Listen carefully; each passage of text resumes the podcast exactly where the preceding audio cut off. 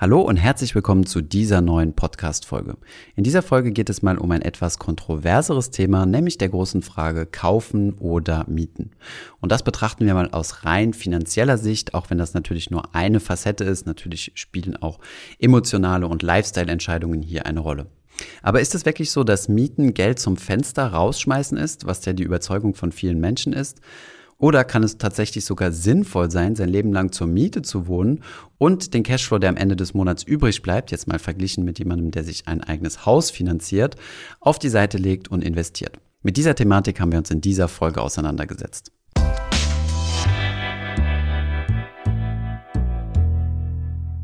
Schauen wir uns jetzt zunächst die finanziellen Aspekte in der Kaufen- oder Mietenfrage an. Dazu haben wir uns sieben Gründe bzw. Argumentationen herausgesucht, die häufig in der Öffentlichkeit benutzt werden und werden uns diese einmal Schritt für Schritt und einem nach den anderen genauer anschauen. Schauen wir uns zunächst einmal das erste Argument an, was sehr häufig benutzt wird und auch in Kombination mit anderen Argumenten häufig in der Diskussion fällt. Gerade Verfechter von Eigenheimkäufern sagen immer wieder, dass Mieten Geld zum Fenster rausgeschmissen ist, da ich Monat für Monat für etwas bezahle, ohne dass es mir gehört. Wenn ich mir anstatt zur Miete zu wohnen einfach einen Kredit nehme, eine Immobilie kaufe, zahle ich statt der monatlichen Miete an meinen Vermieter, die ja jeden Monat dann weg ist, einfach meinen Kredit bei der Bank zurück und dadurch gehört mir dann nach 20 oder 25 Jahren die Immobilie voll. Diese Argumentation erscheint zunächst einmal logisch, weil einfach die Mietzahlung mit der Kreditrate gleichgesetzt werden und man sagt, bei dem einen baue ich ja ein Eigentum auf, beziehungsweise ich habe eine gewisse Sparleistung, während bei dem anderen, also beim Mieten, das Geld Monat für Monat weg ist und ich keinen Kapitalaufbau betreibe. Bei dieser Argumentation muss man aber aufpassen, da man hier Äpfel mit Birnen vergleicht. Man sollte bei diesem Vergleich nämlich nicht einfach nur die Miete mit dem Kreditannuität vergleichen, also der Rate, die jeden Monat an eine Bank bei Eigenheimfinanzierung überwiesen wird. Die Miete sollte man in diesem Fall vielmehr mit dem Kreditzins vergleichen. Bei der Kreditannuität, also das, was ihr jeden Monat an die Bank überweist, diese setzt sich ja aus Zinsen und Tilgung zusammen. Die Zinsen ist ja das Geld, was auch jeden Monat weg ist, genauso wie die Mieten. Deswegen spricht man zum Beispiel auch von Mietzinsen. Das bedeutet, dass im Endeffekt eure Miete nichts anderes als ein Zins an euren Vermieter ist. Wohingegen der Tilgungsanteil bei der Annuität, die ihr jeden Monat an die Bank überweist, tatsächlich das kapitalbildende Element ist. Hiermit zahlt ihr eure Schulden zurück und bei jeder Zahlung gehört euch etwas mehr von eurem gekauften Haus oder eurer Wohnung. Jetzt, wo wir wissen, dass wir die Miete eigentlich nur mit dem Kreditzins vergleichen sollten und die Tilgung ja eigentlich ein Sparelement ist, müssen wir berücksichtigen, dass auch der Mieter gleichzeitig sparen kann. Das bedeutet auf der einen Seite der Gleichung, wenn wir denn wirklich mieten und Eigenheimbesitz bzw. investieren in Immobilien gleichsetzen wollen, dann müssen wir auf der einen Seite die Miete mit einer gewissen Sparleistung gegen die Immobilienfinanzierung, die sich zusammensetzt aus Kreditzins und Tilgung, vergleichen. Miete plus Sparleistung gleich Kreditzins plus Kredittilgung. Und erst jetzt werden diese beiden Elemente tatsächlich vergleichbar. Allerdings kommt jetzt hier noch ein weiteres Element zum Immobilienbesitzer hinzu. Dieser muss nämlich Instandhaltungskosten tragen. Diese Instandhaltungskosten trägt der Mieter nicht. Wenn jetzt bei euch zum Beispiel in der Mietwohnung der Wasserhahn tropft oder irgendwie es zu einem Rohrbruch kommt und irgendwelche Schäden in der Wohnung entstehen, muss der Vermieter euch diese reparieren und auch die Kosten dafür tragen. Anders ist es beim Eigenheimbesitzer, der regelmäßig in seine Wohnung oder in sein Haus investieren muss, um den Wertverfall auszugleichen. Aus diesem Grund kann man diese Formel auch noch etwas weiterbringen und sagen, Miete plus Sparleistung muss dann gleich den Kreditzinsen plus der Kredittilgung plus den Instandhaltungskosten sein.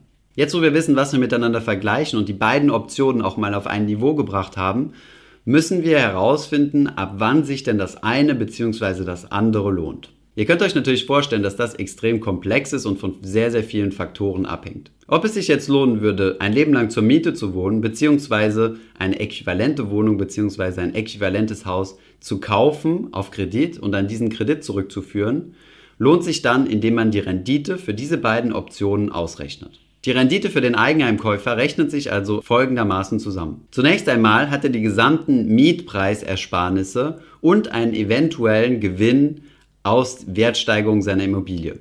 Diese Wertsteigerung kann natürlich auch negativ sein und von daher müssten wir dann einen Wertverlust abziehen. Von diesem Gesamtbetrag ziehen wir dann zunächst einmal die Transaktionskosten ab, da es ja nicht kostenlos ist, eine Immobilie zu kaufen, sondern hier erhebliche Kosten anfallen.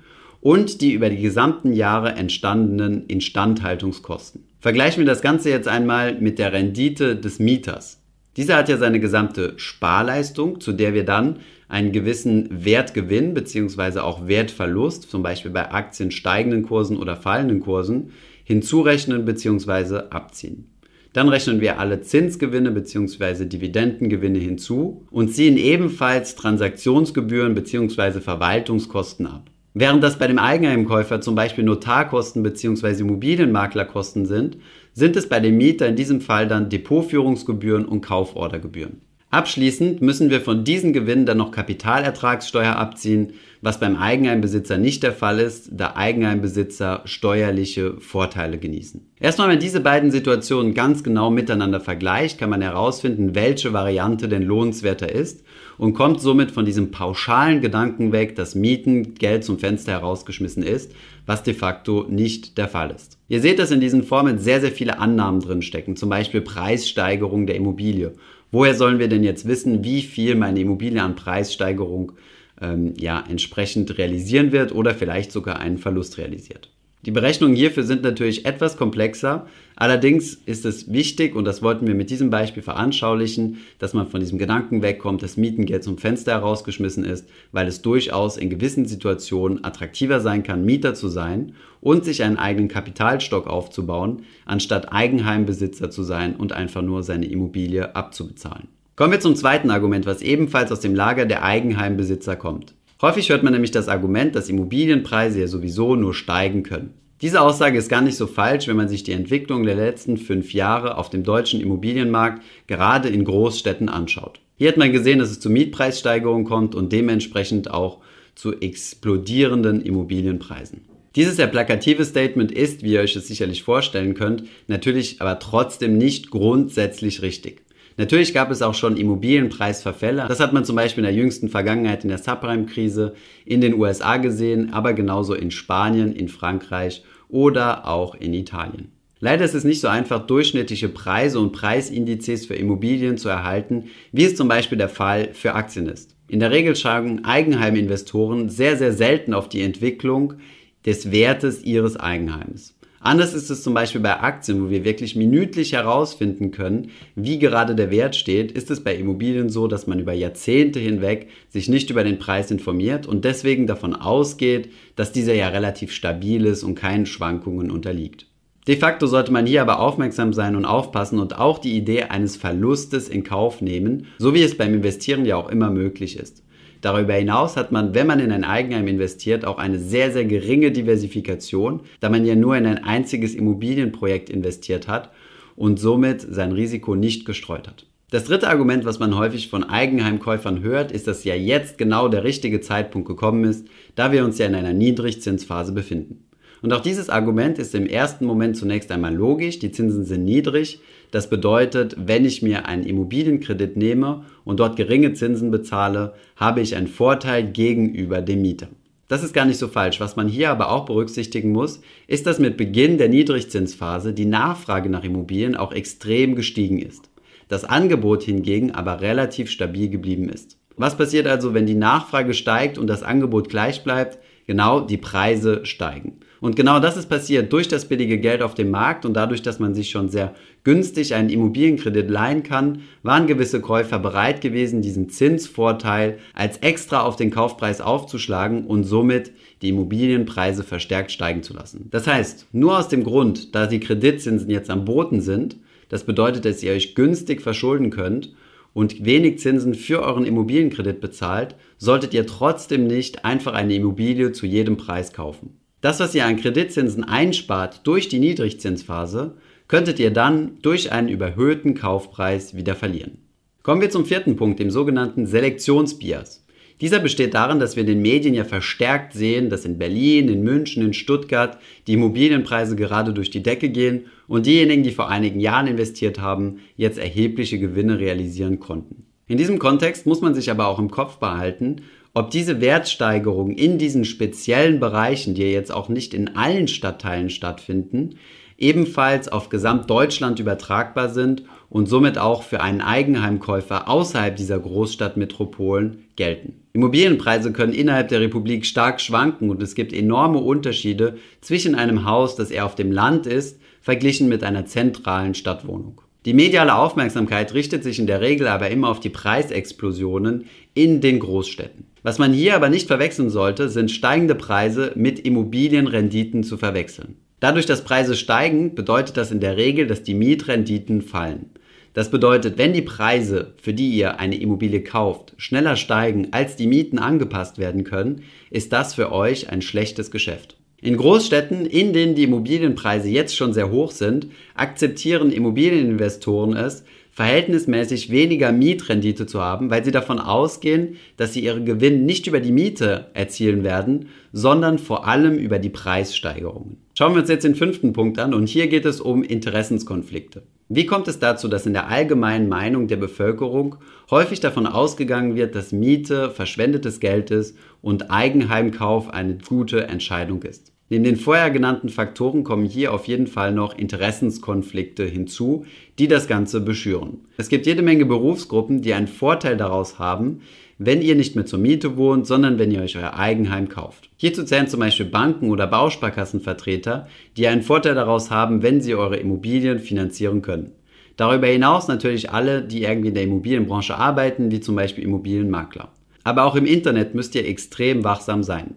Es gibt sehr, sehr viele Vergleichsrechner, bei denen ihr einfach vergleichen könnt zwischen Miete und Kaufen. Und diese Vergleichsrechner geben euch dann anhand von einigen wenigen Parametern schon an, welche Entscheidung denn für euch die bessere ist. In der Regel berücksichtigen diese Rechner aber nur sehr wenige Parameter und sind eher auf der Seite der Eigenheimkäufer programmiert, da hier Interessen von zum Beispiel Maklern oder Kreditvermittlern dahinter stehen.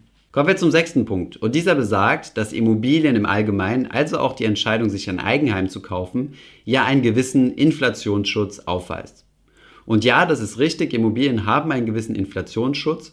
Das sollte aber nicht unbedingt ein Argument sein, sich gegen das Mieten und für einen Eigenheimkauf zu entscheiden, da es ja auch andere Anlageklassen, wie zum Beispiel Aktien, gibt, die inflationsgeschützt sind. Kommen wir zum abschließenden, letzten und siebten Punkt, ist, dass es einfach gesellschaftlich mehr angesehen ist und sexier ist, über sein Immobilieninvestment, also über seine Eigenheimentscheidung zu sprechen, als über ein langweiliges, weltweit gestreutes Aktiendepot.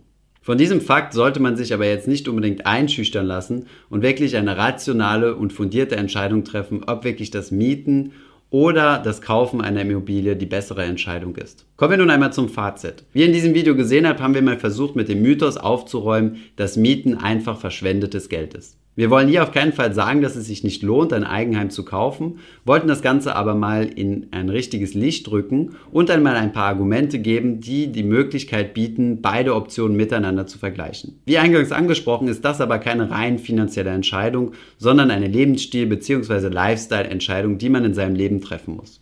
Wisst ihr zum Beispiel, dass ihr jetzt in der Stadt oder dem Dorf, wo ihr lebt, sesshaft werden möchtet und dort nicht mehr wegziehen möchtet, dann kann eine eigene Immobilie natürlich die richtige Entscheidung sein, wenn man sich dann dort richtig wohlfühlt und seinen eigenen Geschmack voll ausleben kann, ohne dass ein Vermieter einem irgendwie in irgendeiner Form zustimmen muss.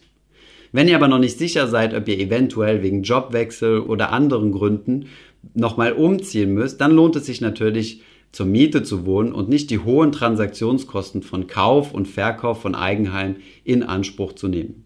Die großen Vorteile beim Kauf eines Eigenheims sind zunächst einmal der Zwangsspareffekt. Das bedeutet, dass ihr quasi verpflichtet seid, jeden Monat an die Bank eure Kreditrate zu bezahlen und somit quasi die Tilgung euch jeden Monat dazu verpflichtet, quasi zu sparen. Darüber hinaus habt ihr einen steuerlichen Vorteil, da ihr in Deutschland immer noch steuerlich bevorteiligt seid gegenüber denjenigen, die nicht in Immobilien, sondern zum Beispiel in Aktien investieren. Seid geschützt vor einer Eigenbedarfskündigung von eurem Mieter und habt ebenfalls einen Schutz vor Mietpreissteigerungen. Als Mieter habt ihr den Vorteil, dass ihr keine Instandhaltungskosten bezahlen müsst, dass ihr deutlich flexibler seid, sowohl geografisch als auch im finanziellen. Ihr könnt sehr schnell euer Kapital umschichten und dieses ist nicht an eine einzige Immobilie gebunden. Darüber hinaus habt ihr die Möglichkeit, mehr zu diversifizieren und in Anlageklassen zu investieren, die eine höhere langfristige Rendite als Immobilien aufweisen, zum Beispiel Aktien. Wenn ihr in Immobilien investieren möchtet, und zwar nicht als Eigenanlage, sondern als reine Investition, spielen hier natürlich nochmal ganz andere Kriterien eine Rolle.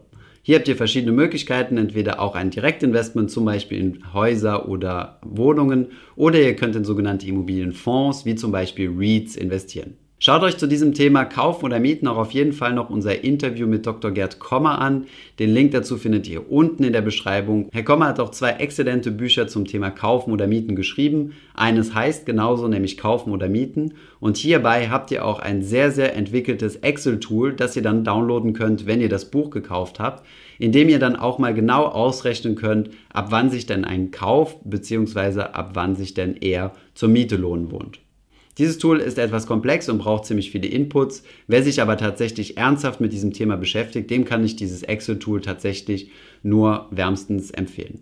Die Links zu beiden Büchern findet ihr ebenfalls in der Beschreibung. Ich hoffe, diese Podcast-Folge hat dir gefallen. Wenn ja, dann zöger doch nicht in deinem Umfeld über diesen Podcast zu sprechen, bei Freunden und Bekannten. Ich denke, es gibt auch in deinem Umfeld viele Menschen, die sich für das Thema finanzielle Bildung interessieren oder interessieren sollten. Wenn du auf iTunes bist, würden wir uns auch freuen, wenn du uns eine positive Bewertung dalässt. Das hilft uns, den Podcast noch einfacher auffindbar zu machen. Alle wichtigen Links und Verweise findest du wie immer in den Show Notes zu diesem Podcast. Vielen Dank fürs Zuhören und bis zum nächsten Mal.